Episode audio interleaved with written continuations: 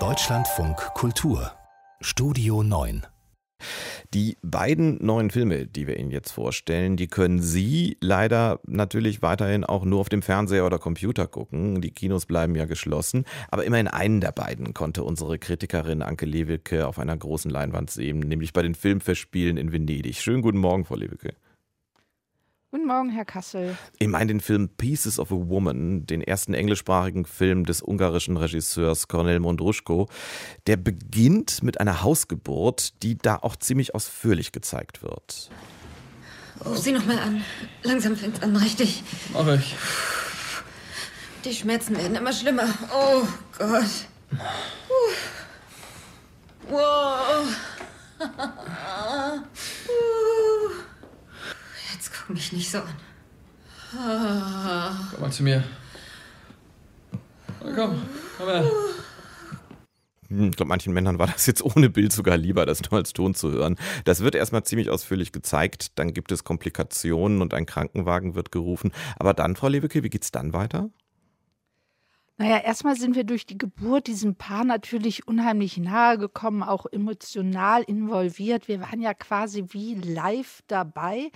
Und dann, als der Krankenwagen kommt, wird erst der Titel eingeblendet, Pieces of a Woman. Und tatsächlich muss sich hier eine Frau, ihr Name ist Martha, neu zusammensetzen. Also sie muss den Tod ihres neugeborenen Babys vorarbeiten. Und nun haben wir natürlich schon häufiger Filme gesehen, in denen sich Paare über den Verlust entzweien, die Trauer nicht teilen können.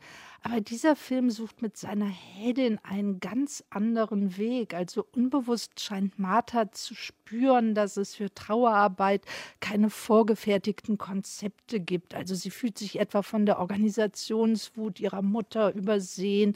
Der Freund wälzt die Trauer quasi auf sie ab und deshalb zieht sie sich zurück, um erstmal zu ihrer ganz eigenen Trauer vorzudringen und dann sucht sie aber auch wieder Wege zurück ins Leben.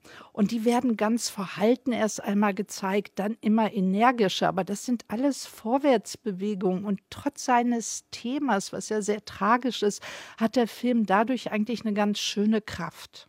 Vanessa Kirby, die diese Martha spielt, die ist ziemlich bekannt geworden mit einer Rolle in der Fernsehserie The Crown. Da hat sie Prinzessin Margaret gespielt. Ähm, ich gehe mal davon aus, diese Rolle in Pieces of a Woman legt sie ganz anders an, oder?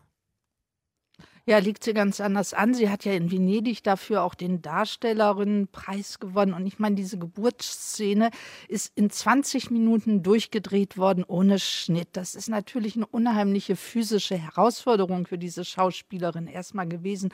Und wie sie das macht, ist auch eindrücklich. Also Schmerz und Glück sind immer dabei.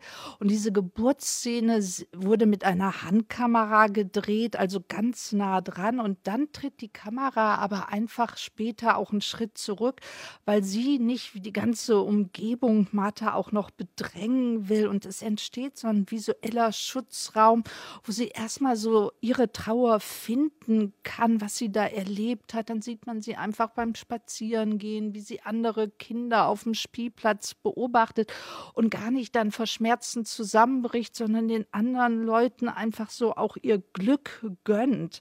Und sie hat so eine Durchlässigkeit, also der Schmerz ist immer präsent. Und weil sie ja auch quasi immer sehr unorthodox reagiert, hat der Film bis zum Ende immer sehr überraschende Wendungen und nicht nur sie, sondern wir sehen auch alles wirklich mit neuen Augen.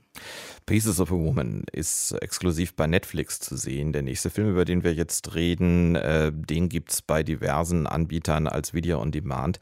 Johanna, eine untypische Heldin heißt der Film. Es geht um ein 16-jähriges Mädchen aus den englischen Midlands, also aus der tiefsten Provinz. Und äh, dieses Mädchen hört sich am Anfang des Films nicht so richtig heldenhaft an. Ich habe jedes Buch in dieser Bibliothek durchgelesen, aber ich kann keine Geschichte über ein Mädchen wie mich finden. Mädchen in Büchern erleben immer diesen einen Moment, in dem sich alles ändert, aber bei mir ist dieser Moment noch nicht eingetreten. Heute ist wie gestern, morgen ist noch ganz weit weg. Tja, Frau Lewicke, das, das bleibt hoffentlich nicht so in dem Film, das mit dem heute ist wie gestern. Welche großen Momente treten denn da noch ein? Ja, also aus nächster Nähe kann man hier eigentlich zusehen, wie eine junge Frau sich selbst erfindet und dabei findet. Und das ist so komisch erzählt, hat manchmal natürlich auch einen traurigen Unterton. Und Johanna kommentiert das immer alles mit schöner Ironie. Und am Anfang lässt sie uns wissen, dass sie eigentlich keine guten Grundvoraussetzungen hat. Ihr Vater ist ein Langzeitarbeitsloser, der immer noch davon träumt, Schlagzeuger zu werden. Die Mutter depressiv und sie hat so ein ganz kleines Zimmerchen, da hängen ihre Idole, Sigmund Freud, die Bronte Sisters, Virginia Woolf. Und das Schöne ist, die sprechen dann auch zu ihr, aber die können gar nicht so richtige Tipps geben. Die sind alle so anachronistisch für ein Mädchen in den 1990er Jahren. Und dann ist sie auch noch ein ziemliches Pummelchen, eine Brillenträgerin. Aber sie hat einfach eine unerschöpfliche Energie. Und wenn sie Schulaufsätze schreibt, sind die in der Länge von Krieg und Frieden. Nicht, weil sie so viel erlebt hat, aber weil sie eben so ein inspirierendes eigenes Eigenleben hat nach eigenen Worten. Und dann darf sie bei einer Musikzeitung so als Nachwuchskritikerin anfangen. Und dann kommt auch so ein bisschen Erfolg, aber der Erfolg hat auch einen bitteren Beigeschmack. Krieg und Frieden handschriftlich werden, glaube ich, 3000 Seiten oder so. Nicht, dass sie da ein bisschen übertrieben, aber, aber äh, für mich klingt das jetzt äh, doch nach einer interessant gemachten, aber eigentlich relativ klassischen Coming-of-Age-Geschichte. Ist der Film das? Och nee, ich würde, ach, bei Coming of Age ist doch das erste Mal häufig so das große Thema, die Romanze. Das wird hier so nebenbei alles noch miterzählt.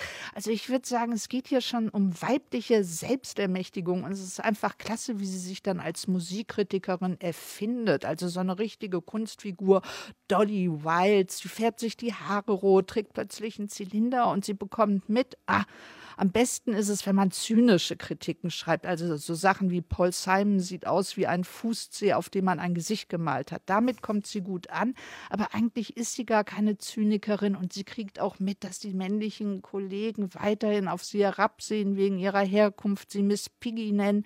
Und dann fängt sie an, sich nochmal ganz neu auszuprobieren und wieder neu zu erfinden. Und wir wissen, diesem Mädchen wird die Energie nie ausgeben und mit jedem Mal wird sie vielleicht sich näher kommen. Also es ist einfach wunderbar schön erzählt und ist eigentlich auch eine Emanzipationsgeschichte. Anke Lewicke über Johanna, eine untypische Heldin und über Pieces of a Woman.